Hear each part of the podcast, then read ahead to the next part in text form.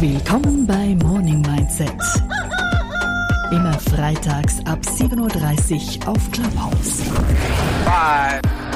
Unser heutiger Gast, Mentaltrainer und Bestsellerautor Lars Ament. Ja, einen wunderschönen guten Morgen, liebe Audience, liebe Damen und Herren, liebe Freunde vom Morning Mindset und natürlich liebe Freunde von äh, Lars. Heute Morgen der Morning Mindset mit Bea, Sandra und Raphael, die zwei Radiodamen und der Marketingmensch. Wir begrüßen heute dann gleich später on Stage Lars Ament. Was er ist, wer er ist, was er so tut, auch das äh, gibt's dann gleich zu hören. Ich möchte euch kurz hier einladen, ein, zwei, drei Regeln oder so Gepflogenheit, die gut funktioniert haben. Ich werde am Anfang jetzt gleich die Raise Your Hand Functions ausschalten. Die turn ich dann äh, später wieder an. Wir werden dann eine kleine Umfrage auch noch machen im Laufe unserer Session. In der Regel dauert die bis 8.15 Uhr. Um 8.15 Uhr gehen wir alle zur Arbeit oder in die Meditation oder zum Espresso, wohin auch immer. Ihr dürft dann später gleich gerne Fragen stellen, dürft gerne zu Lars, Bea, Sandro und mir auf die Bühne, auf das äh, Sofa. Wir nennen es ja nicht gerne Bühne, es ist ja ein kollaboratives äh, Sofa. Gerne hochkommen und eure Fragen stellen zu Lars, zu eurem Morning Mindset, zu eurer Routine, zu was auch immer. Dann würden wir euch ja dann auch später wieder von dem Sofa runternehmen, wenn ihr keine Fragen mehr habt. Seid also offen, bereitet euch vielleicht jetzt schon im Intro gleich vor für eure Fragen an Lars, eine spannende, interessante Persönlichkeit. Und dann würden wir dann äh, gleich loslegen. Sollte eine Frage sein oder wenn ihr findet, hey, das war so cool, was der Lars erzählt habt, dann gibt's gibt's natürlich die Möglichkeit, das Ganze als Podcast nachzuhören. Im Moment noch bei iTunes respektive Apple Podcast und ab morgen dann auch bei Spotify, Deezer und allen den Podcast-Apps deines Vertrauens.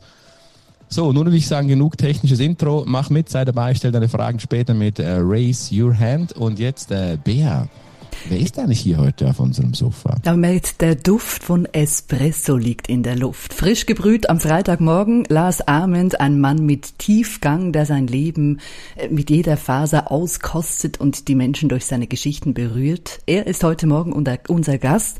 Eine unglaublich vielseitige Persönlichkeit, menschlich und auch beruflich. Er hat zum Beispiel nach dem Abitur in London als Verkäufer in einem Plattenladen gearbeitet, wurde dann zurück in Deutschland Radiomoderator, schrieb die Biografie für Bushido, arbeitete mit dem Scorpions-Gründer Rudolf Schenker und wohnte einen Sommer lang in einer der gefährlichsten Favelas von Rio de Janeiro. Und anfangs dieser Woche erschien sein ganz neues Buch Where is the Love? Lars Ahmed, willkommen bei Morning Mindset. Und sag mal, wie viele Espressos hast du eigentlich heute schon getrunken? Vielen Dank für die, äh, für, für, die schöne Einleitung. Ich bin jetzt gerade bei meinem zweiten Espresso. Also es geht noch. äh, der Tag ist noch lange. Man darf auch nicht zu früh zu viel trinken, weil dann ist, ist es irgendwann genug. Und das ist schon für mich relativ früh heute Morgen. Deswegen muss ich mich ein bisschen zügeln mit dem Espresso. Aber es, es geht mir gut, der Espresso schmeckt gut. Ich bin hier in der Nähe von Frankfurt. Das Wetter ist schön, die Sonne kommt so langsam raus, die Vögel zwitschern. Also ich bin guter Dinge. Einen schönen guten Morgen, Lars. Wir sind ja quasi Kollegen. Du hast ja beim Radio auch äh, angefangen. Und äh, weiß gar nicht, hast du dort auch äh, Frühschichten gemacht? Auf gar keinen Fall. Ah. Nein, ich war so ein bisschen der, ähm, der, der Vagabund, also ich, ich war nicht in der Morning Show, außer wir hatten einen Stargast, dann war ich manchmal da und habe Interviews geführt. Aber ich hatte das Privileg, dass ich Sonntagabend, jeden Sonntag von sieben bis zehn mit einem kleinen Team zusammen unsere Oase hatte. Das hieß Radio Unfrisiert, unsere Sendung. Und da konnten wir wirklich drei Stunden machen, was wir wollten und konnten unsere Lieblingsmusik spielen, konnten jeden Star treffen, den wir treffen wollten. Das war damals noch möglich. Das war in der Zeit 2000 bis 2005, also vor Clubhouse, vor Instagram, vor YouTube, vor Social Media, wo man wirklich noch an ja, fast alle großen Stars rankam und weil die selbst ein Interesse hatten, ihre Geschichten zu erzählen. Und das war für mich eine sehr schöne Zeit, weil ich einfach von Amy Winehouse bis äh, Pink bis ähm, Phil Collins, Also alle großen Namen, die mich so interessiert hatten und die in der Stadt waren oder die in Deutschland waren, um Konzerte zu spielen, konnte ich treffen und konnte ich Zeit verbringen. Ich habe mit Pharrell Williams drei, vier Mal ähm, unfassbare Nachmittage verbracht. Also das ist ja heute kaum mehr möglich, weil die Stars ihre, ihr eigenes Programm machen. Aber um zu deiner Frage zurückzukommen, ich war nie gezwungen, morgens um fünf aufzustehen. Fünf ist ja schon spät für uns, je nachdem, gell? Genau. Sag mal, äh, das sind natürlich tolle Persönlichkeiten, die du da kennengelernt hast. Und vielleicht gibt es ja dort auch so Parallelen, die du mit diesen berühmten Menschen teilst.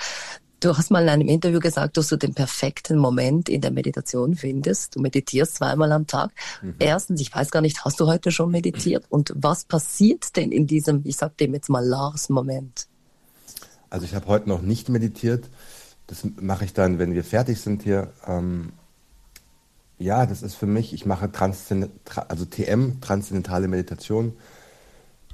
Äh, das ist immer schwer zu erklären, was passiert. Also ich nenne das immer, dass ich zweimal am Tag Urlaub machen kann auf dieser Insel, die in mir selbst sich befindet und die in jedem da ist, zu jeder Zeit. Und ich schließe dann meine Augen und gehe dann mit meinem Mantra ganz tief nach unten. Ich verwende dann immer das Bild eines Ozeans. Und sobald ich am Meeresgrund gelangt bin, ist völliger Frieden da. Manchmal werde ich wieder nach oben gezogen, dann sprudelt es ein bisschen. Oben sind die Wellen am, am Meeres, ähm, die oben auf dem Meer, brodelt es, da sind die sieben, acht Meter hohen Wellen, das sind die Gedanken und die wirbeln und die wollen uns abhalten ähm, von der Ruhe. Aber dann gehst du mit dem Mantra wieder nach unten und findest deinen Frieden wieder.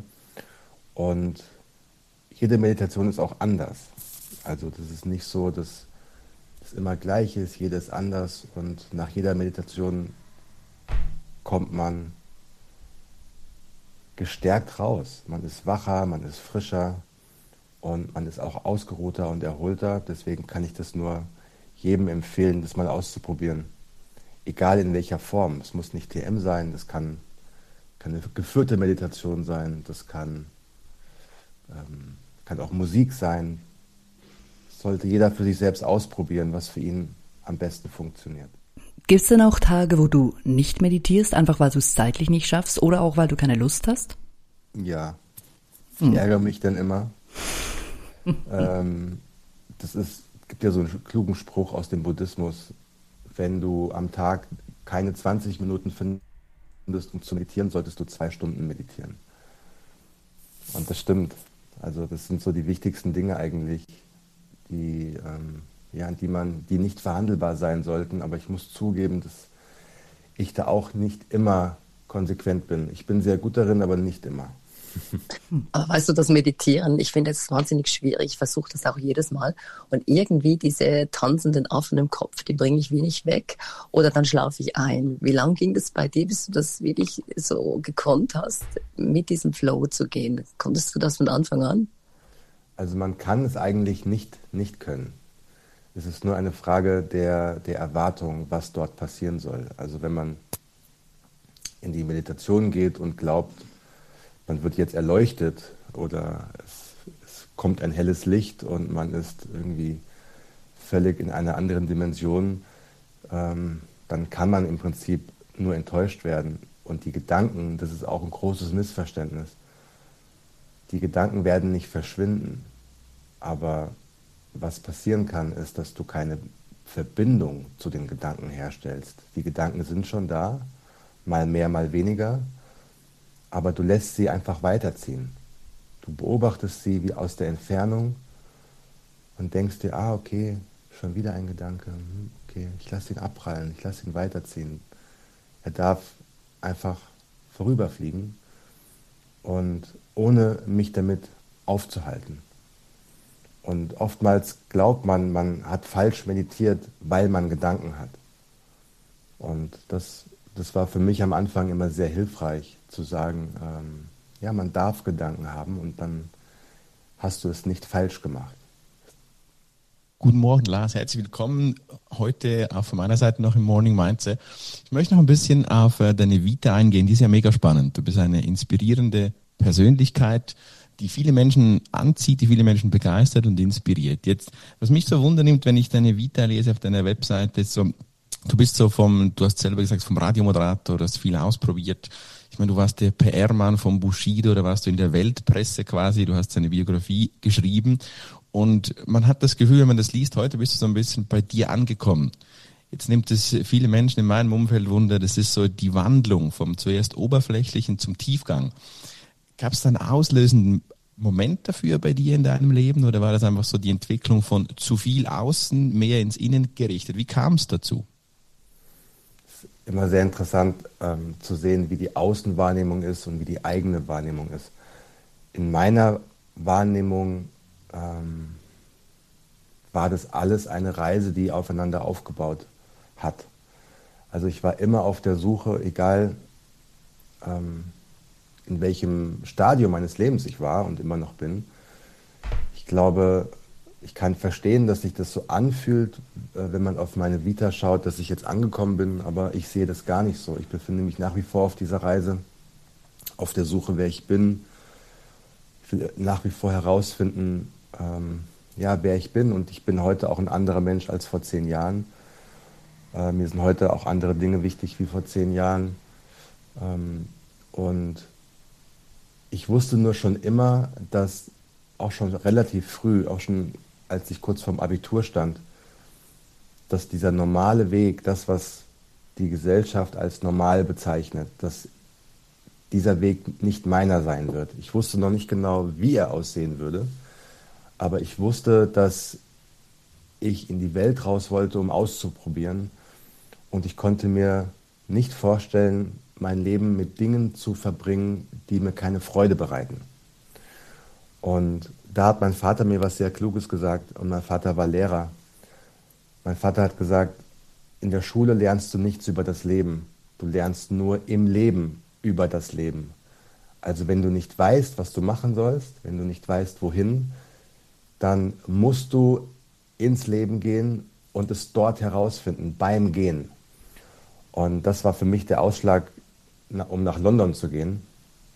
Und ähm, ja, und da habe ich dann festgestellt, okay, äh, hier bin ich zum ersten Mal wirklich selbstständig. Ich muss mich um meinen eigenen, um meinen eigenen Scheiß kümmern. Äh, und einfach losgehen. Ich glaube, das war für mich ganz wichtig, loszugehen, auszuprobieren, keine Angst zu haben, ähm, zu scheitern oder nicht gut genug zu sein oder auch keine Angst vor der Ungewissheit zu haben. Und vor allem, wenn du jung bist, kann dir ja gar nichts passieren. Also wenn du 20 bist und nicht weißt, was du machen sollst, hast du dein ganzes Leben vor dir. Und so viele Menschen sind blockiert, weil sie permanent das Gefühl haben müssen, die richtige Entscheidung zu treffen. Und eine richtige Entsch du kannst 20 falsche Entscheidungen treffen, wenn sie am Ende zu einer richtigen Entscheidung führen, nicht falsch. Und so bin ich immer wieder von, von Job zu Job, von Ort zu Ort gefahren und geguckt, was interessiert mich hier, was, was äh, kann ich hier lernen. Und wenn ich das Gefühl hatte, ich habe jetzt hier genug gelernt, bin ich weitergezogen und das spiegelt sich auch so ein bisschen in meinen Büchern wieder. Also die sind so unterschiedlich von einem äh, Gangster-Rapper bis zu einem Rockstar, bis zu einem Arzt, dann zu einem kranken Kind, dann zu einem behinderten Topmodel, dann zu einem Datecoach. Ähm, also es ist so wahnsinnig breit gefächert, aber genau das ist mein Blick auf die Welt weil es gibt nicht nur ein Thema, was mich interessiert, es gibt viele Themen, die mich interessieren und warum sollte ich mich begrenzen? Mich interessiert so viel und ähm, ich möchte einfach so viel wie möglich aus diesem Leben mitnehmen und lernen. Wenn ich mega spannend, Lars, wirklich sehr äh, schön. Hast du aber dann auch nicht diesen, diesen so einen Moment wahrscheinlich, weil du hast die Vielfalt gesammelt, du hast entdeckt, sagst du. Also gibt es wahrscheinlich auch nicht diesen einen Turning Point, wo, wo sich alles in deinem Leben verändert hat, oder hast du sowas? Also ich wusste im Prinzip beruflich nie so wirklich, was ich machen wollte. Ich wusste nur, es musste etwas mit Musik sein, weil Musik in meinem Leben so ein sehr, sehr wichtiger Faktor ist. Ähm, diese Träume, die wir alle mit Musik verbinden, dieses, ähm, dieses Leben, ähm, einfach auch die Gefühle, die Musik erzeugt, das war in meinem Leben schon immer wichtig. Ich habe mit acht angefangen, Hip-Hop zu hören. Mein Bruder hat mir damals Ende der 80er ähm, ja, Kassetten aufgenommen und das war sofort meine Welt. Und als ich dann durch einen Zufall, der am Ende ja auch kein Zufall war, weil ich den Zufall quasi selbst herbeigeführt habe, als ich gefragt wurde mit 28, ob ich Lust hätte, ein Buch zu schreiben. Und ich hatte noch nie ein Buch geschrieben vorher, ähm, habe aber gesagt, ich glaube, ich kann das. Ich habe es zwar noch nie probiert, aber ich glaube, ich kann das. Da habe ich zum ersten Mal gemerkt, ah okay, das macht mir richtig Spaß, Bücher zu schreiben, mich auch in die Gedankenwelt anderer Menschen einzufühlen, ähm, wie ein Schauspieler in eine Rolle zu schlüpfen und dann aus der Perspektive eines anderen Menschen, wenn ich zum Beispiel eine Biografie geschrieben habe, Geschichten zu erzählen. Was für, was für eine spannende Aufgabe. Ich hätte aber zwei Jahre zuvor auf die gleiche Frage, was willst du mal machen, mit Sicherheit nicht gesagt, Autor. Das heißt, als ich es ausprobiert habe, wusste ich, das ist meins. Und das war vielleicht einer dieser Turning Points, wo ich gemerkt habe, hier, dabei will ich jetzt bleiben.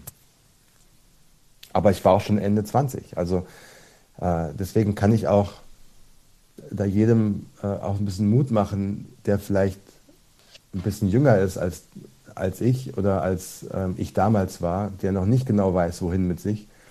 Es ist immer Zeit, egal wie alt. Auch wenn du, ich bin jetzt 42, es kann durchaus sein, dass ich morgen etwas finde, wo ich das gleiche Gefühl habe wie damals mit 28 und ich der Meinung bin, okay, jetzt mache ich ein Restaurant auf und werde Koch ja, also so, man darf sich ja niemals einschränken. Und das ist so meine Lebens, mein Lebensmotto. Immer offen sein für alles, auch wenn man es, auch wenn es neu ist und man noch nichts darüber weiß. Wenn es einen interessiert, ja, bleib dabei und lerne und ähm, spreche mit Menschen und verbinde dich und versuche tatsächlich ja, all das, was das Leben ausmacht, auszuschöpfen. Das tönt extrem schön, so unter dem Motto, der Traum ist auch das Ziel und, und diesen zu leben vor allem dann auch. Und das hast du ja gemacht. Und ich denke, deine Bücher finden ja extrem auch Anklang. Ich liebe übrigens deine Bücher auch, finde sie ganz, ganz toll. Und du hast ja neben den Büchern auch einen wunderbaren Newsletter, den Magic Monday, 52 Gründe, morgens aufzustehen. Und weil wir jetzt am Morgen sind, Lars, wie war deine eigene Stimmung heute Morgen früh? Ganz gut. Ich bin ähm, relativ oft aufgewacht heute Nacht, aber äh, jetzt nicht schlecht, sondern ich, ich war einfach wach. Es lag wahrscheinlich daran, dass ich mich so gefreut habe, heute hier zu sein. ähm, mein, meine Stimmung ist gut. Ähm, ich wache manchmal, wache ich morgens mit Kopfschmerzen auf. Ich bin sehr, ich bin sehr sensibel, ich bin sehr, auch sehr wetterfühlig. Ähm, ich bin sehr, ähm, ja, sehr, sehr sensibel in jeglicher Form und also in die eine Richtung wie auch in die andere Richtung. Und manchmal wache ich morgens tatsächlich mit Kopfschmerzen auf. Das ist heute nicht der Fall. Deswegen, das ist immer schon gut, wenn ich morgens aufwache und ich fühle mich gesund und ich fühle mich gut und äh, dann weiß ich auch, dass der Tag schön wird, egal was passiert. Und so, das war heute der Fall und ich freue mich auf den Tag. Ähm, das Wetter ist schön und der Espresso schmeckt. Äh, ich habe heute nur tolle Sachen auf meinem Terminkalender nämlich fast nichts.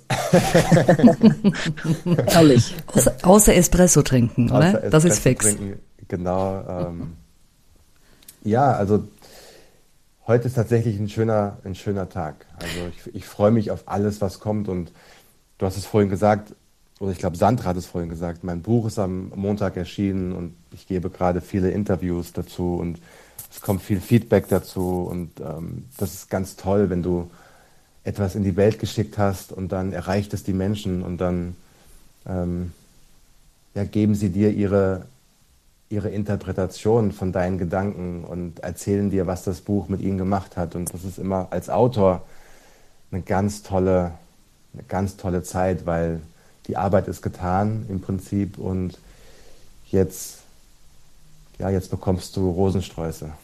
Also ich meine, du hast ja schon viele Bücher geschrieben. Ist es trotzdem noch so, dass du teilweise durch die Buchhandlungen gehst, nur um zu gucken, ob dein Buch auch wirklich da steht? Das ist ja wahrscheinlich doch ein spezielles Gefühl, selbst wenn du schon einige Bücher geschrieben hast, oder? Das eigene Buch, das fertige Werk dann so im Regal zu sehen. Ja, das ist immer wieder toll. Und ich habe das bei jedem Buch gemacht, bei fast jedem Buch gemacht in den letzten zwölf Jahren. Ich habe ja in jedem Jahr ein Buch geschrieben zwölf Bücher in zwölf Jahren. Ähm, und ja, ich wäre garantiert diese Woche auch schon in zehn Buchläden gewesen, aber durch die, ich weiß nicht, wie es in der Schweiz ist, aber hier machen zwar die Buchläden wieder auf, die haben seit dieser Woche wieder auf oder seit letzter Woche haben sie wieder geöffnet, aber ich war noch in keinem Buchladen selbst tatsächlich dieses Mal. Das ist, glaube ich, das erste Mal. Normalerweise würde ich am ersten Tag schon irgendwo stehen und gucken, auch ein bisschen zu überprüfen, hat der Verlag einen guten Job gemacht, mhm. ja, sind die Bücher, sind die Bücher ausgeliefert worden, stehen sie da, wo stehen sie? Manchmal äh, nehme ich auch ein Buch, wenn ich der Meinung bin, das ist nicht gut platziert und, und, äh, räume es dann aus der hinteren Ecke nach vorne Großartig. Und, und gehe dann wieder aus dem Buchladen raus. du, du schreibst ja sehr intuitiv. Liest du dein eigenes Buch danach auch und denkst, das ist jetzt noch richtig clever, was ich da geschrieben habe? Weißt du, dass du gar nicht mehr weißt, dass du das wirklich so auf Papier gebracht hast? Also es gibt ein Buch, in das ich immer wieder reinschaue. Uh, Rock Your Life heißt das. Das habe ich, das war mein zweites Buch, über zehn Jahre alt, ist auch leider nicht mehr auf dem Markt erhältlich. Ähm, das ist eine Mischung aus Biografie und Lebensratgeber ist der ähm, Rudolf Schenker ist der Gründer und Gitarrist der Scorpions, der große Blonde. Ähm, und da hat Paulo Coelho, der ja auch in der Schweiz wohnt, äh, das Vorwort geschrieben, was für mich als Autor natürlich das, eines der Highlights war überhaupt.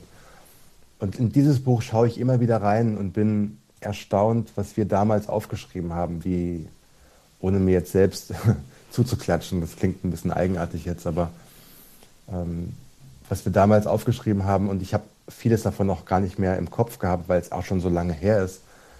Aber das, das ist so ein Buch, das nehme ich immer mal wieder in die Hand und, und schaue da rein und bin erstaunt, wie zeitlos das ist.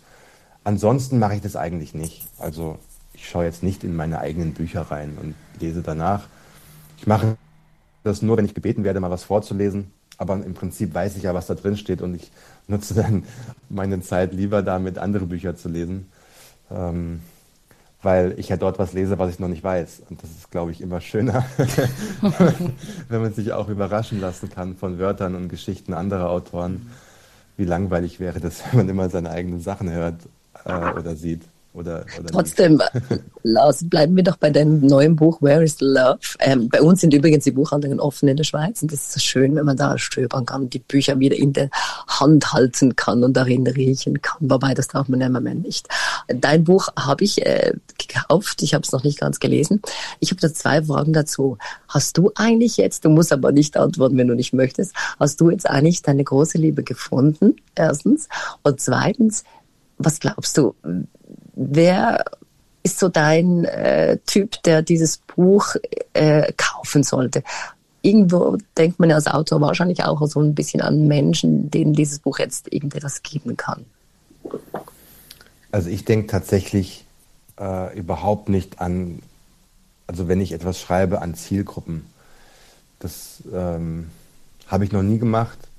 Das sieht man auch so ein bisschen, wenn man meine Bücher so äh, chronologisch durchgeht vieles ergibt keinen Sinn, wenn man jetzt aus marketingtechnischer Sicht darauf schaut. Wenn man sagt, ja, wir müssen jetzt irgendwie eine Stringenz herstellen, bei deinen Büchern äh, eine Fanbase aufbauen, dadurch, dass die so unterschiedlich sind, spreche ich mit jedem Buch eigentlich eine andere Zielgruppe an. Ähm, und bei dem Buch ist es echt interessant. Natürlich ist das meine Geschichte und es ist meine Suche nach der Liebe, weil ich gemerkt habe, dass mir einfach was fehlt im Leben und ähm, dass da auch eine gewisse Leere da ist, die sich über die letzten äh, fünf, sechs, sieben, zehn Jahre aufgebaut hat, dass ich nicht in der Lage war, so diese Liebe in Form einer Partnerschaft wirklich in mein Leben zu ziehen. Und ich mich gefragt habe, das ist schon interessant, als Coach kannst du deinen Klienten und auch anderen Menschen, die zu dir kommen, sehr, sehr gute Tipps geben. Du kannst sie sehr, sehr gut analysieren und sehr schnell auch herausfinden, wo das Problem liegt. Aber bei mir war das irgendwie, ich konnte meine eigenen Tipps auf mein eigenes Leben nicht so richtig anwenden. Gar nicht so sehr, weil sie nicht funktioniert hätten, sondern weil, ja, weil man selbst manchmal auch äh, nicht der richtige Coach für sich selbst sein kann. Äh, wenn man zu sehr in der, ja, im, im Leid vielleicht so ein bisschen steckt oder in seinen eigenen falschen Gedanken feststeckt. Und da habe ich gewusst, ich muss einfach andere Entscheidungen treffen. Und habe das dann gemacht und habe mal wirklich alles anders gemacht. Das ist zum Beispiel ein roter Faden in meinem Leben, dass ich immer wieder an so Punkte komme, wo ich unzufrieden bin. Wenn man meine letzten drei Bücher sich anschaut, ähm, ist das wirklich überall zu finden. so alle paar Jahre kommt bei mir so ein Punkt, wo ich mein Leben reflektiere und wirklich mich hinterfrage, bist du noch glücklich? Bist du auf deinem Weg? Wenn nein, was kannst du anders machen? Und das war jetzt genauso. Und es ist quasi ein Buch natürlich ähm, für Singles, ja, äh, die auf der Suche sind nach ja, ihrem, ihrem Soul Buddy, ihrem Seelenverwandten, auf der Suche nach der Liebe. Interessanterweise habe ich, das Buch ist erst seit einer Woche auf dem Markt, aber sehr viele Nachrichten bekommen von Pärchen, von Frauen, von Männern, die gesagt haben, ähm, ich lese das Buch zusammen mit meinem Partner und wir entdecken ganz viel, was wir in unsere Beziehung mit hineinnehmen können. Entweder was wir selbst schon machen, aber auch viele Tipps, wie, wie wir unsere Beziehung ähm, ja, frisch halten können, welche Inhalte wir mit reinnehmen können. Also. Spannend. Ja, Sehr spannend. Deswegen, deswegen, könnte ich jetzt nicht sagen, für wen es geschrieben ist. Es ist auch nicht unbedingt für Männer geschrieben weil ich, ich würde sagen, ich habe eine sehr, also meine weibliche Energie ist sehr ausgeprägt. Es, sie ist vielleicht sogar ein bisschen dominanter als die männliche Energie. Ich, ich glaube, dass wir zum Beispiel, egal ob wir Männer oder Frauen sind, dass wir alle äh, verschiedene Energien in uns tragen, nur wir, wir leben in der Regel nur die Energie aus, äh, die unser Geschlecht auch entspricht. Und ähm, Dadurch, ich spreche viele Frauen an, aber eben in diesem Buch interessanterweise auch viele Männer. Also wie gesagt, es ist ganz schwer zu sagen, für wen dieses Buch geschrieben ist. Es, ähm, ich kann mir gut vorstellen, dass auch jemand sehr viel mitnehmen kann, der sagt, ich bin total überzeugter Single, ich möchte überhaupt keine Partnerschaft, ich möchte keine Kinder,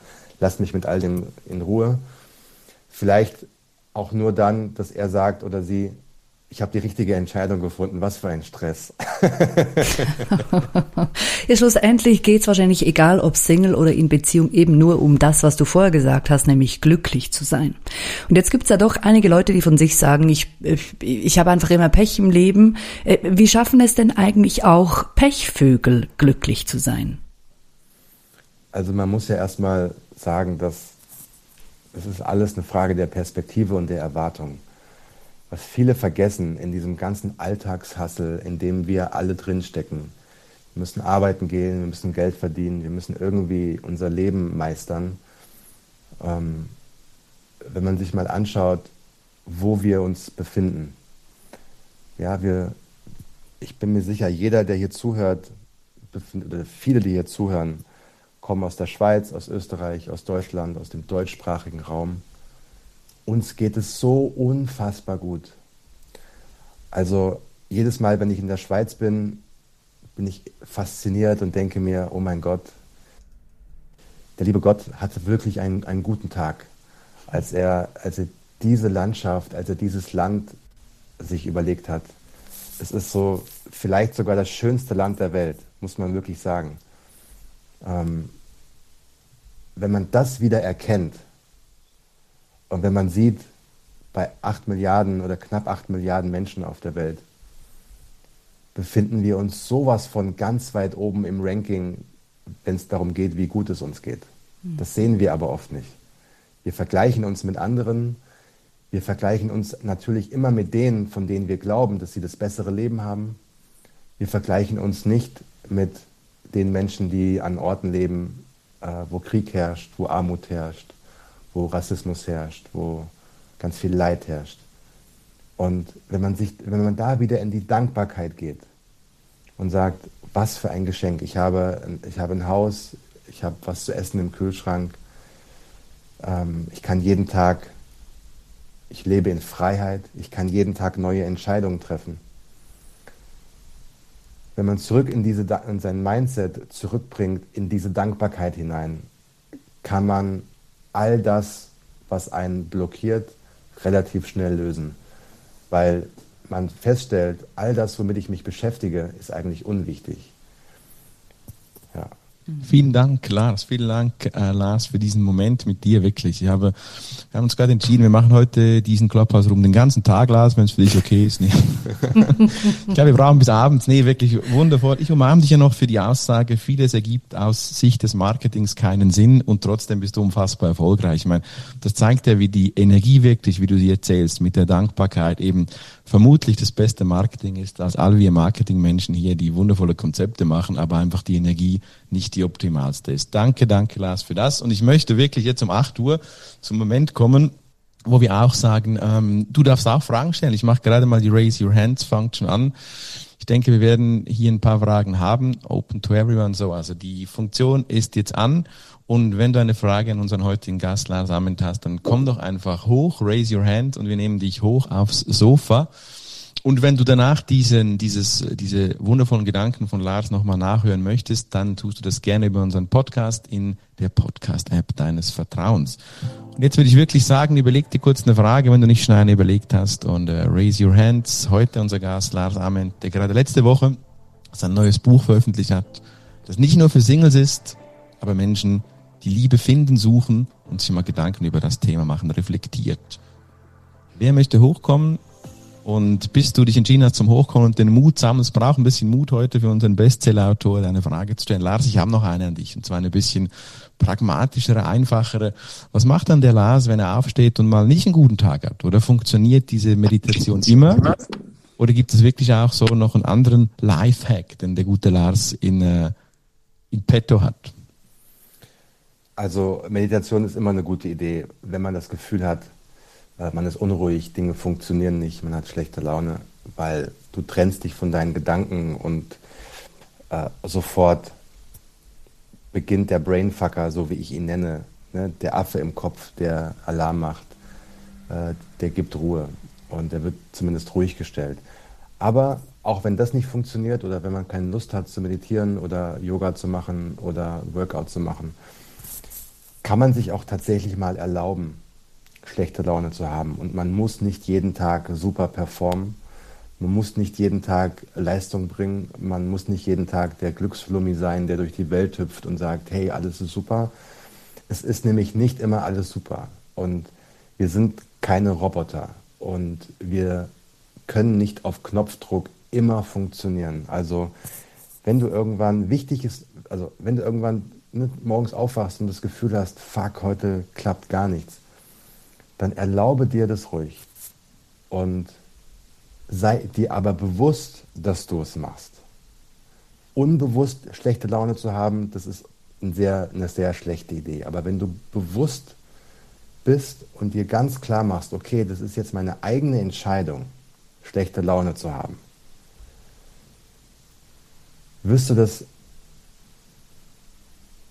ertragen, weil es nämlich deine eigene Entscheidung war. Und dann wirst du relativ schnell feststellen, okay, verdammt, hm, das ist irgendwie macht überhaupt keine, macht überhaupt keine gute Laune, schlechte Laune zu haben. Und dann, wenn du in dem Bewussten bist, dass du es selbst in der Hand hast, in der Regel kommt der Switch von automatisch. Und wichtig ist wirklich, seine Gedanken zu unterbrechen, wenn du schlechte Laune hast, wenn du irgendwie mies drauf bist und tatsächlich anderes zu tun, ganz egal was es ist. Steh auf, mach den Kaffee, geh raus, geh spazieren, ruf deinen Papa an was auch immer, aber unterbreche den Gedankenstrom.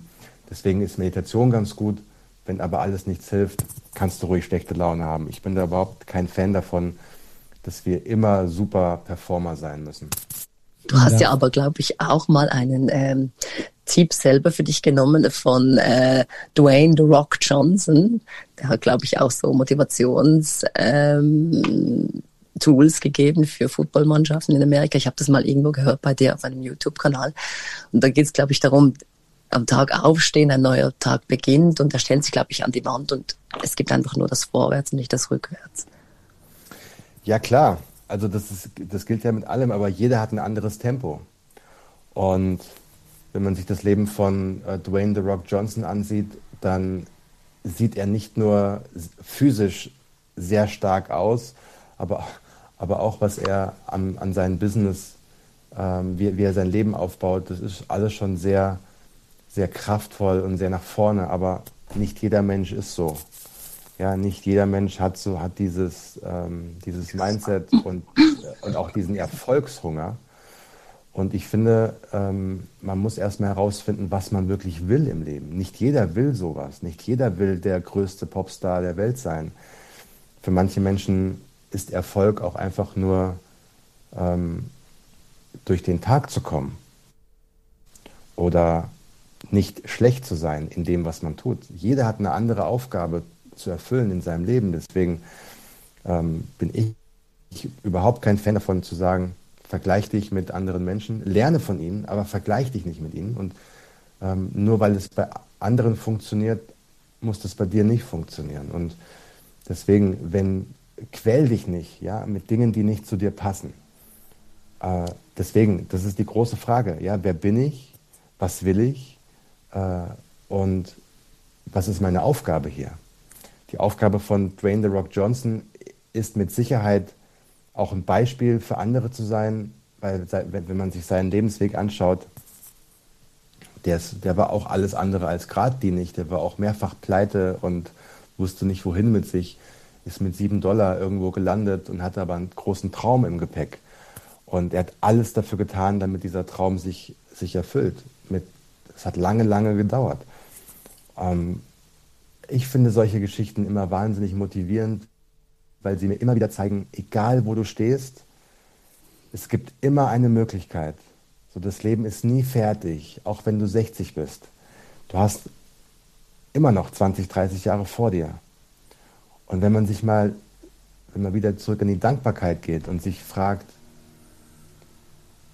wie hoch die Wahrscheinlichkeit ist, überhaupt geboren zu werden als Mensch.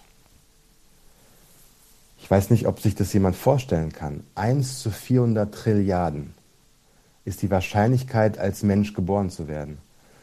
Also es ist wahrscheinlicher, dass du 20 Mal nacheinander im Lotto gewinnst, mit allen Zusatzzahlen als als Mensch geboren zu werden. Und dann bist du auch noch in der Schweiz geboren oder in Deutschland, was so ungefähr, es gibt kein größeres Wunder. Und trotzdem hast du es geschafft. Das heißt, den größten Sieg deines ganzen Lebens, den größten Triumph hast du schon längst. Und wenn du dir auch an einem schlechten Tag das mal klar machst, dann sind diese, diese schlechten Gedanken und diese schlechte Laune die fühlt sich dann manchmal so an wie, verdammt, was mache ich hier eigentlich? Ich habe schlechte Laune. Weswegen eigentlich? Mhm. Guck dir doch mal dieses Leben an, wie schön das ist. Auch wenn nicht alles perfekt ist in meinem Leben. Aber verdammt, was für ein Glückskind bin ich. Definitiv. Ja, das ist schon sehr eindrücklich, eben was du auch gerade gesagt hast, äh, sich das mal vor Augen zu führen, was das eigentlich für ein Riesenzufall oder man kann ihm ja auch Schicksal sagen, aber wie klein die Wahrscheinlichkeit ist, dass wir tatsächlich auf diesem Planeten landen, das ist schon wirklich, wirklich eindrücklich. Wir haben jetzt Gäste auf der Bühne. Guten Morgen, Tanja. Hallo, guten Morgen. Guten zusammen. Morgen. Du hast dich gemeldet. Hallo. Du hast eine Frage ja. an den Lars. Genau. Hallo, lieber Lars. Ähm, ich wollte mal fragen, ob du auch ähm, mit Visualisierung arbeitest, dass du dir morgens die Zeit nimmst, vielleicht auch während der Meditation, dass du dir überlegst, wie will ich wirklich meinen Tag verbringen, ähm, wie könnte er aussehen, wie will ich mich fühlen, ähm, ob das wirklich eine reine Meditation ist oder ob du wirklich so in das Gefühl reingehst, in die Visualisierung. Hallo, guten Morgen, Tanja. Äh, gute Frage. Ich mache das nicht in der Meditation, aber ich mache das sonst regelmäßig bei Projekten, bei Dingen, die mir wichtig sind. Ich habe in meinem Buch Why Not sehr ausführlich über Visualisierung geschrieben und auch ein krasses Beispiel genannt, was in meinem eigenen Leben passiert ist vor vielen, vielen Jahren, wie ich mir eine Situation visualisiert habe, wie ich sie mir vorstelle, wie ich sie haben möchte in meinem Leben. Und ich habe mein ganzes, meine ganze Wohnung damals voll tapeziert mit diesem Bild, mit dieser Zahl. Ich habe mir überall, ich wollte, egal wo ich bin, immer diese Zahl vor Augen haben. Also auf dem Klo, im Bett, in der Küche, egal wo, überall hingen Zettel mit dieser Zahl. Und die war dann irgendwann so präsent und so in meinem Leben integriert, dass ich nichts anderes mehr für möglich gehalten habe. Und dann irgendwann ist es dann tatsächlich eingetreten. Und so mache ich das regelmäßig. Also ich stelle mir die Zukunft vor, so wie ich sie gerne hätte, so detailliert wie möglich und muss dann nur noch in diese Zukunft hinlaufen. Also wenn man sich das so überlegt, ähm, stell dir nicht vor, dass etwas noch nicht da ist. Mhm. Stell dir vor, es ist schon da. Genauso wie du das möchtest, in allen Details. Und, und dann stell dir vor, es gibt keine Zeit, mhm. sondern es ist, es ist ähm, schon vorhanden. Und du musst nur noch diesen einen Schritt dorthin tun. Dann, Hi. ja. Sorry. ja, dann gibt einem das nämlich erstens ein schönes Gefühl und zweitens, du kannst dann abends, auch wenn du im Bett liegst und dir deine Zukunft erträumst, wenn du es dir so detailliert, das ist wichtig, so detailliert wie möglich vorstellst, kannst du dir das in deinem Gehirn abspeichern. Und mhm. unser, unser Gehirn kennt keinen Unterschied zwischen geträumten Bildern und echten Bildern. Das heißt, für dich wird es irgendwann so real, dass du keine andere Option mehr ähm, durchgehen lässt. Du sagst zu dir, das ist es. Und ich gehe dorthin und es kommt, es passiert. Mhm. Heißt es dann auch, dass du, dass du ein Vision Board hast, wo du, wo du, wo du auch viele Sachen dann ähm, ja bildlich dann einfach nochmal vor dir hast? Oder ist es wirklich, klar, du hast jetzt gerade gesagt, ähm, in deinem Buch Why Not hast du diesen, diese Zahl überall ähm, hingeklebt, ähm, bis es wirklich ähm, ja so in dich übergegangen ist, dass es ganz automatisch ging. Ähm, aber hast du tatsächlich auch ein Vision Board, wo du wirklich ähm, ja so, so auch die die nächsten fünf Jahre zum Beispiel ähm, dann auch ähm, visualisiert hast und äh, wo du immer wieder einen Blick drauf wirfst und ja, dich zurückfühlst in, in das, was du eigentlich tatsächlich in den nächsten Jahren erreichen möchtest? Ein Vision Board habe ich nicht, ähm, jedenfalls kein, kein sichtbares. Ich habe das in meinem Kopf. Aber ich kenne sehr viele, auch sehr viele erfolgreiche Menschen, die sowas haben.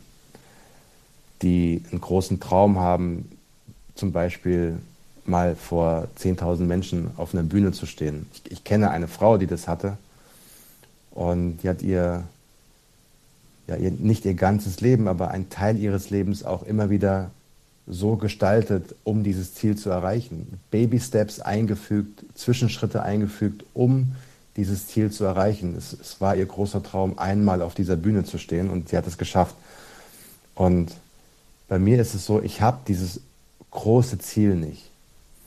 Also ähm, hätte ich dieses eine große Ziel, was ich im Leben im Außen erreichen möchte, würde das bei mir ganz sicher irgendwo stehen.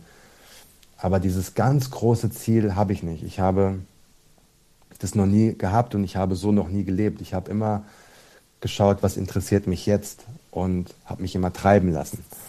Und ich finde es ganz wichtig, dass es hier kein richtig und falsch gibt. Es gibt immer nur das, was man persönlich für sich als richtig empfindet. Wenn du Tanja dieses eine große Ziel hast, das kann ja was auch immer das sein. Das kann auch sowas sein wie eine Familie zu gründen oder äh, an einem gewissen Ort zu reisen oder es, es, müssen ja nicht immer so super große Ziele sein.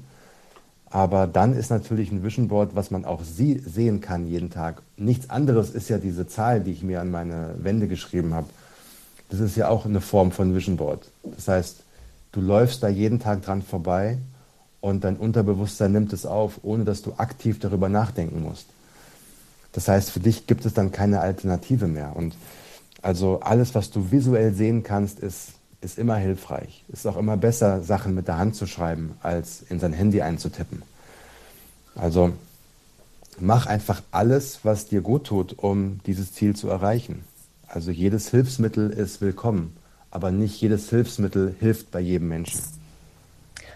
Vielen Dank, Tanja, für deine Frage und natürlich deine spannende Antwort darauf, lieber Lars. Wir haben Nicole noch hier. Nicole ist Herzensbotschafterin und Coach. Und ich finde, Nicole, du hast einen schönen Satz auf deinem Profil.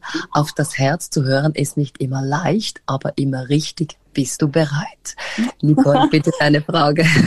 Ja, guten Morgen.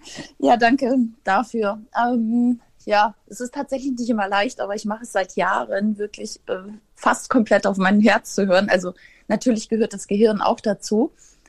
Aber weil ich lange, lange nicht auf mein Herz gehört hatte, habe ich irgendwann den Shift gemacht und habe gesagt, okay, ich benutze mein Hirn, äh, mein Herz als Hirn praktisch bei Entscheidungen. Und ein Thema habe ich allerdings, und da, lieber Lars, ich höre gerade dein neues Buch. Ich bin noch nicht durch damit. Vielen Dank von Herzen dafür, ähm, weil das Thema auch mich gerade betrifft und gerade wieder getriggert wurde durch eine kurzzeitige Beziehung. Und ich finde es großartig, dass du dich so offen zeigst, auch verletzlich zeigst, auch ja dich mit deinen ganzen Facetten zeigst und auch sehr, sehr ehrlich darüber sprichst, wie du ähm, ja dein Beziehungsleben oder deine Dates gehandhabt hast. Was ja, wie soll ich es ausdrücken? Wie schaffst du das, wirklich so viel auch Intimes von dir zu zeigen? Macht es, macht es dir auch Angst oder, ja, wie soll ich sagen, ähm, wie schaffst du das? Ja, wie schaffst du das, dich so verletzlich zu zeigen, beziehungsweise dich, äh, dein Inneres nach außen zu kehren, gerade in diesem ja sehr intimen Bereich Partnerschaft, Beziehung? Glaube, du musst, wenn du etwas verändern willst, auch an dir selbst, aber vor allem auch, wenn du ähm, ja, anderen Menschen helfen möchtest, dann musst du den Weg auch gehen, selbst gehen. Du kannst nicht von oben herab sagen, hier sind die zehn Schritte, wie es funktioniert, sondern du musst schon auch diesen Weg selbst gehen und du musst ehrlich sein, du musst authentisch sein. Das war immer mein, ähm, ja, mein Credo. Wenn du nicht authentisch bist, kannst du es vergessen. Und ich habe da überhaupt kein Ego. Also wir sind alle, jeder, der in der Öffentlichkeit steht, spielt eine Rolle, aber auch jeder Mensch, der nicht in der Öffentlichkeit steht, spielt eine Rolle und in jeder Situation eine andere Rolle. Und wir versuchen ganz oft zu Schauspielern und wir versuchen ein Bild von uns zu kreieren, auch in der Außenwahrnehmung um geliebt zu werden, um eine, um gemocht zu werden, um etwas darzustellen, um ein, um Statussymbole. Ne, wenn man, wenn man hört, da ist ein Coach oder da ist jemand, der sehr erfolgreich ist, dann hat man ein Bild von diesem Menschen. Und ich möchte immer daran erinnern, also kill your idols. Ja, hol alle Menschen, die du äh, mhm. idealisierst, stoße sie vom Thron und werd dein eigenes Vorbild. Und ich kann nur dann mein eigenes Vorbild sein, wenn ich ehrlich bin, wenn ich authentisch bin, wenn ich nicht vorgebe, alles zu wissen, denn am Ende des Tages weiß ich gar nichts. Mhm. Ich weiß über das Leben nichts. Es gibt ein, ich habe gestern mich mit Veit Lindau unterhalten. Veit Lindau ist auch einer der ganz großen äh, Speaker und, und Persönlichkeiten in, in Deutschland ähm, in der Persönlichkeitsentwicklung. Und er hat auch gesagt, Lars, ich weiß nichts. Ich gebe mein Bestes, aber auch ich weiß nichts. Und ich finde das eine, eine so schöne Art, durchs Leben zu gehen. Es gab mal einen Zen-Meister, der im Alter von vier Jahren angefangen hat, Karate zu trainieren, also Kampfsport zu trainieren. Mit vier. Und der war über 90 und hat 86 Jahre seines Lebens den ganzen Tag mit Kampfsport verbracht. Er war ein Großmeister. Und er hat am Ende seines Lebens gesagt, ihr seht mich zwar und glaubt, dass ich der Meister bin in dem, was ich tue, aber ich habe in diesen 86 Jahren oder in diesen knapp 90 Jahren nur eine Ahnung bekommen von dem, was ich hier tue jeden Tag. Und das finde ich eigentlich ganz schön, dass wir, niemand von uns, was wissen wir schon über das Leben? Wir wissen gar nicht, also wir wissen so wenig. Und wenn ich mir Menschen anschaue, viele Menschen anschaue, die so tun, als würden sie alles wissen, ähm, so möchte ich einfach nicht sein. Ich möchte nichts schauspielern. Ich möchte, ich möchte den Versuch starten, so authentisch wie möglich zu sein. Und deswegen habe ich damit keine Schwierigkeiten, auch mein Herz zu öffnen und auch meine Schwächen zu zeigen und meine Unsicherheiten zu zeigen und auch die Ängste, die ich habe und die Fehler, die ich habe, offen auszusprechen. Weil ich der Meinung bin, ab diesem Zeitpunkt, in dem du all das auf den Tisch legst, deine, deine Narben sichtbar oder unsichtbar, deine, deine Schwächen, deine Makel, ab diesem Zeitpunkt kann sie niemand mehr gegen dich verwenden. Ab diesem Zeitpunkt bist du frei. Weil du hast es gesagt, du hast gesagt, ey, das bin ich, das gehört alles zu mir. Und für mich ist das die größtmögliche Form von Selbstbewusstsein. Wenn du sagst, das gehört alles zu meinem Leben. Die Stärken, die Schwächen, das, was du gut an mir findest, das, was du vielleicht nicht so gut an mir findest, ist alles Teil von mir. Jeder von uns hat das. Wir verstecken es nur ganz oft, weil wir glauben, wir können es nicht zeigen, weil wir eine Rolle spielen müssen. Wir müssen jetzt der große, mächtige, erfolgreiche Typ sein, der der Welt erklärt, wie es funktioniert. Das ist ja eben auch die Authentizität, die du angesprochen hast. Ne? Also dass ganz viele Leute auch Angst davor haben, authentisch zu sein oder vielleicht auch gar nicht wissen, wie sie denn wären, wenn sie authentisch sind, weil wir eben uns so gewohnt sind, diese Masken zu tragen und gegen außen diesen Schein zu wahren, dass es mit der Zeit fast nicht mehr möglich ist, wirklich echt zu sein. 100 hm, Prozent. So, viele glauben, sie, sie werden nur deswegen anerkannt oder respektiert, weil sie eben diese Rolle sind. Weil genau. sie eben dieses Gesicht zeigen, diese Maske aufgesetzt haben. Und ich erinnere mich an einen Moment in Dortmund, da war ich eingeladen als Speaker bei äh, einer International Business School. Und da war ein Raum mit 400, 500 ähm, so CEOs und Führungskräften aus der Region. Und nach, mein, nach meinem Vortrag äh, kam jemand zu mir und mit breiten Grinsen. Und wir haben uns sofort geduzt und er erzählte mir von seinem, von seinem Hobby, dem Schlagzeugspielen. Und ich merkte so, wie, wie so ein bisschen Ballast von ihm abfiel. Und und wir haben uns unterhalten wie, wie gute Freunde. Und danach hat sich herausgestellt, also dass die Firma, für die er arbeitet, hat einen Jahresumsatz von 20 Milliarden und 15.000 Mitarbeiter weltweit. Aber ich habe ihn als Menschen angesprochen und nicht als den großen Geschäftsmann. Und ich glaube, das ist das, das wichtig. Wir müssen uns immer wieder erinnern, wir reden nicht mit Firmen, wir reden nicht mit ähm, Arbeitstiteln. Wir reden nicht mit CEOs oder mit, mit Menschen, die, die irgendeine eine Rolle spielen in ihrem Business. Wir reden immer mit Menschen.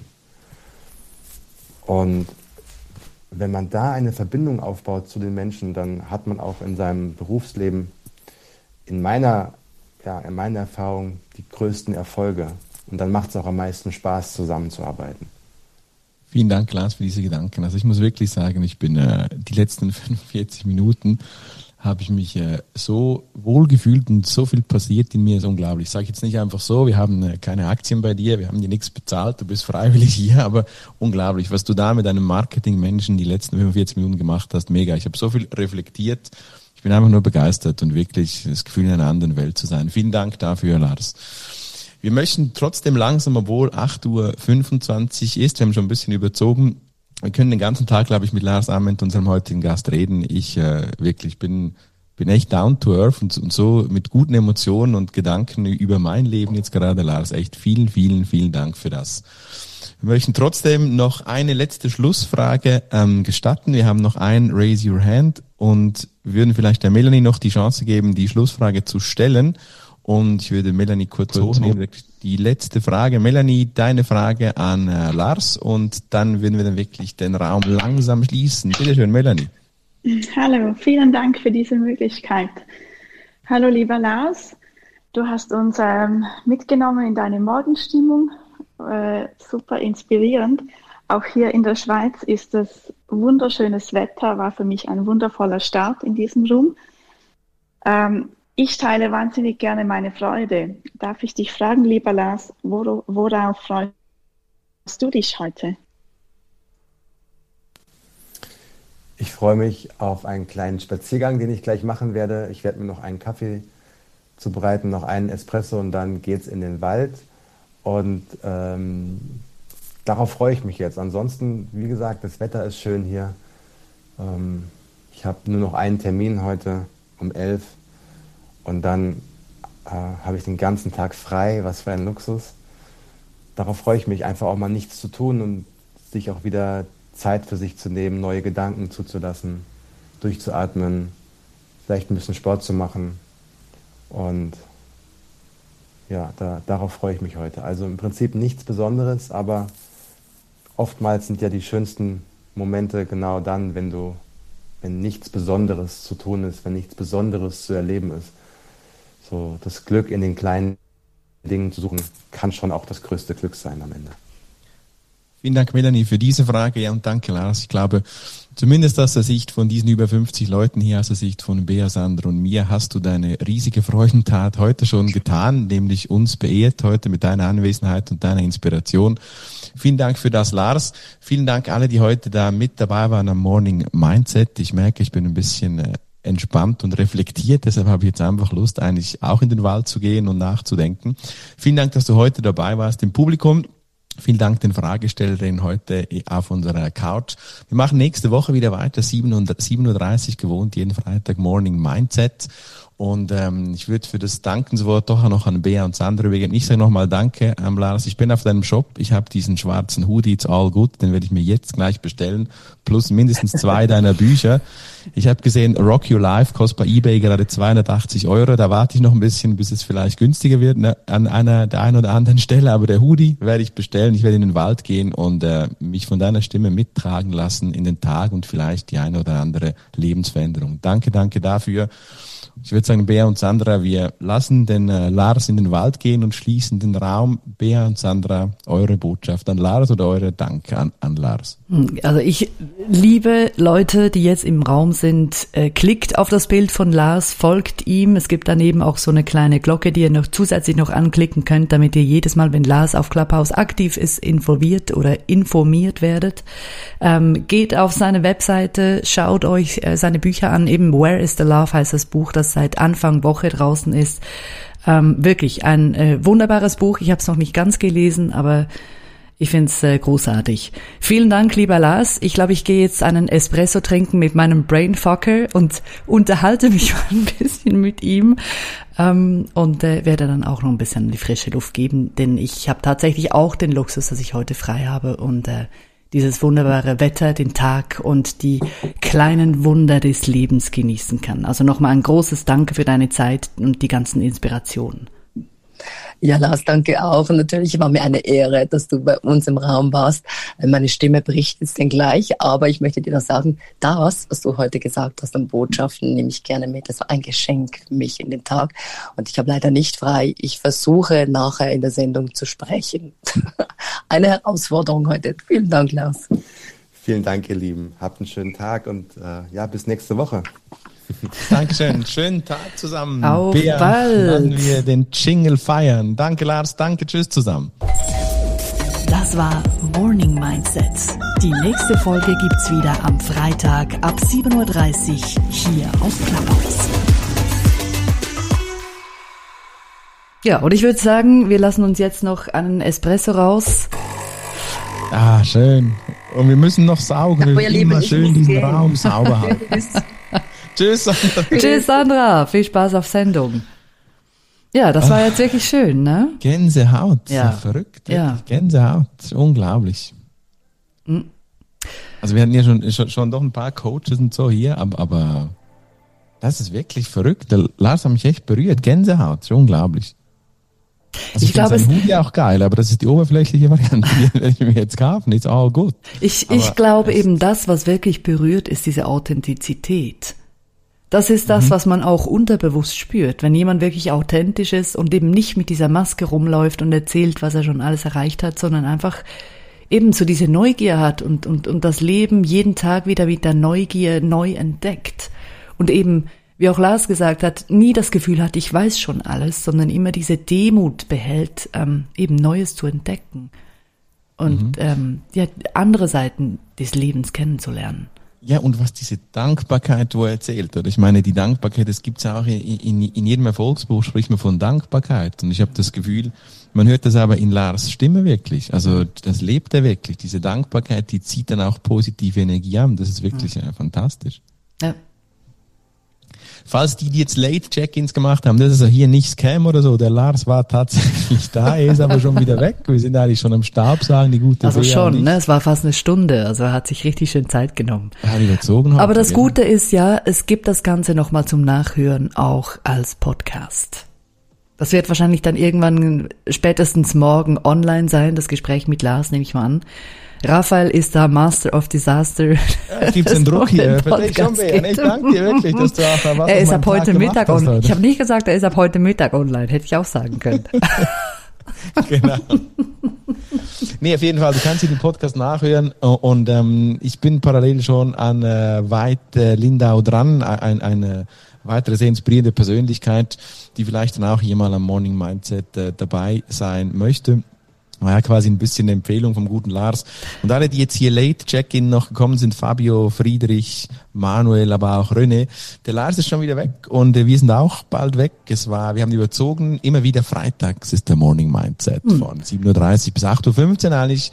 Mit Sandra, die ist auch schon weg mit Bea, die ist noch nicht weg, und mit Raphael, der ist auch noch da. Genau, und für alle die, die jetzt noch da sind, wenn ihr irgendeinen Wunsch habt, eine Persönlichkeit, die ihr gerne mal hier im Raum hättet, am Freitagmorgen um 7.30 Uhr für den perfekten Start in den Tag, schreibt uns gerne eine Nachricht. Schreibt uns eure Inputs, eure Personen, die euch interessieren würden und äh, dann versuchen wir die natürlich aufzugleisen. Versprechen können wir nichts, weil logischerweise die Personen selber immer noch entscheiden, ob sie äh, tatsächlich dabei sind oder nicht, aber wir, wir werden dann alles dran setzen mit Raphaels äh, Marketing, Expertise und Überzeugungskraft, die Person wirklich hier in den Raum zu bekommen. Und äh, also man sieht ja, er hat eine große Überzeugungskraft, denn mit Lars Armen hat es heute geklappt. Also er konnte ihn wirklich, äh, ich will jetzt nicht sagen überzeugen, aber dazu gebracht, heute Morgen in den Raum zu kommen.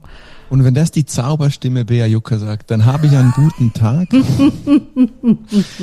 Danke, dass die wir dabei Wir waren, wir waren wirklich sehr spannend. Wir haben schon mit Alex Maria Fassbender im All, wir haben schon mit Claudia Dalcho über Körpersprache gesprochen und äh, letzte Woche den Haudegen Martin Betschat, den Schweizer Volkscoach. Heute Lars Ament, alles als Podcast und alles immer wieder freitags mit Mama Sandra, mit der Zauberstimme Bea und dem Marketingvogel Raphael, der ein und, bisschen kontakten kann. Genau, und das war erst der Anfang, weil wir haben ja erst vor vier Wochen gestartet und äh, haben noch viel vor. Mal schauen, wer uns noch beehren wird in Zukunft auf unserem virtuellen Sofa. Und dann, wie gesagt, Raphael hat es vorher auch schon angetönt, es gibt alles auch als Podcast, also kann man bequem nochmals nachhören auf den äh, bekannten Podcast-Plattformen. Im Moment noch auf iTunes, aber ab morgen, soweit ich mich erinnere, Raphael, korrigiere mich, wenn es nicht stimmt, ab morgen gibt's den Podcast dann auch äh, über Spotify und andere Plattformen. So ist es, Bea. Und ich würde wirklich jetzt gerne den ganzen Tag mit dir sprechen, mit Zauberstimme, Bea. Aber ich glaube, die Leute hier, die suchen noch Lars, der ist jetzt wirklich weg. Ja. Und, und, und bitte schenk mir noch. Jetzt ist er weg und noch, wir sind wieder allein, allein, ne? Bitte, Bea, schenk mir noch einmal den Staubsauger und dann gehen wir in den Tag. Nee, zuerst den Espresso. Lassen wir uns noch mal also, einen Espresso aus. Und dann, äh, ja, traditionellerweise wird hier dann Staub gesaugt. Kann ich ja jetzt schon anlassen. Damit äh, die Bühne oder das Sofa wieder sauber ist für den nächsten Gast, nächsten Freitag um 7.30 Uhr hier bei Clubhouse. Vielen, vielen herzlichen Dank, dass ihr hier wart.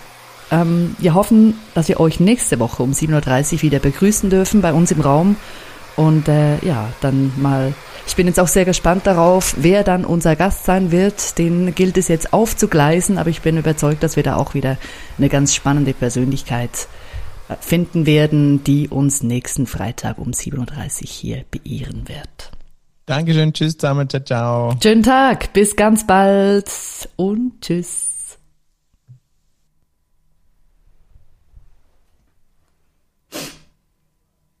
Was? Oh, für deine Sage.